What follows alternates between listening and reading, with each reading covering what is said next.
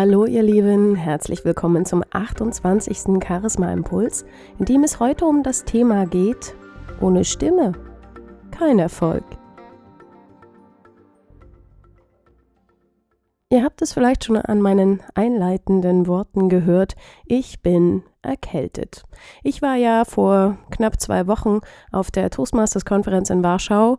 In den Konferenzräumen lief die Klimaanlage, wie auch dann in den Zügen.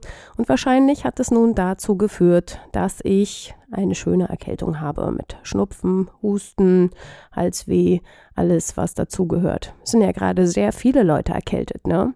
Ja, und manche behaupten sogar, dass es gar keine Erkältungsviren gibt, sondern dass man einfach nur von etwas die Nase gestrichen voll hat. Sollte ich mir auch mal Gedanken machen. Aber wie ist es denn nun, wenn jemand wie ich, der mit seiner Stimme arbeitet und mit seiner Stimme sein Geld verdient, keine Stimme mehr hat?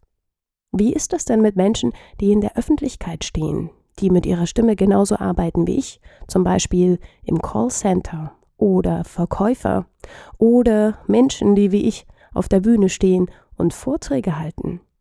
Was passiert, wenn die Stimme nicht mehr richtig funktionieren kann? Natürlich gibt es den ein oder anderen Trick, den man anwenden kann, um einigermaßen gut zu sprechen. Ich habe zum Beispiel eine bestimmte Atemtechnik, die ich anwenden kann und dann natürlich auch eine bestimmte Sprechspannung, die ich erzeugen kann, womit ich es schaffe, dass meine Stimme doch einigermaßen gut funktioniert.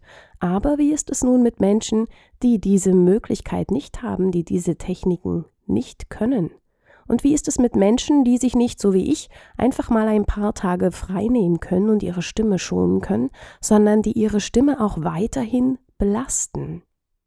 Ich kenne viele Trainer, die draußen unterwegs sind, die heiser sind und dann trotzdem noch auf der Bühne stehen und Vorträge halten. Was kann da eigentlich alles passieren?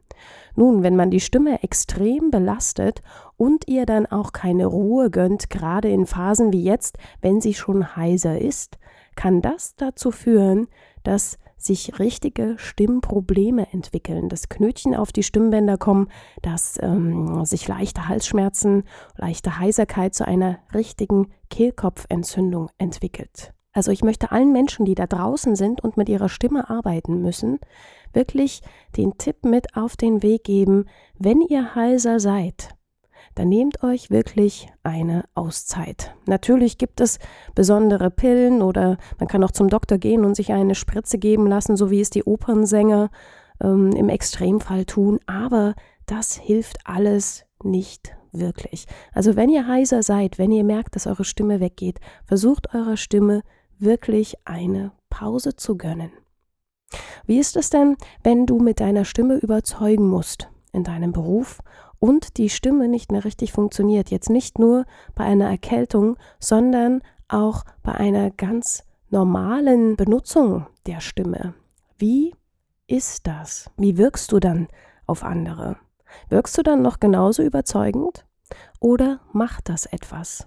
Was passiert denn mit euch, wenn ihr mich jetzt so sprechen hört, wie ich es heute tue? Ist es noch angenehm für euch oder bekommt ihr vielleicht selbst sogar ein Kratzen im Hals?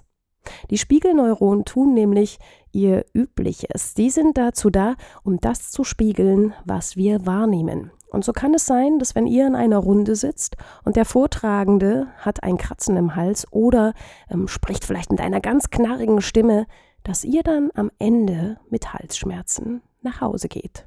Und dann liegt es an euch, eurer Stimme Ruhe zu gönnen, euch auszuruhen, wieder neue Kraft zu tanken und erst dann wieder wirklich zu sprechen, wenn eure Stimme wieder gesundet ist. In diesem Sinne, bleibt gesund. Wir hören uns in einer Woche wieder. Macht's gut.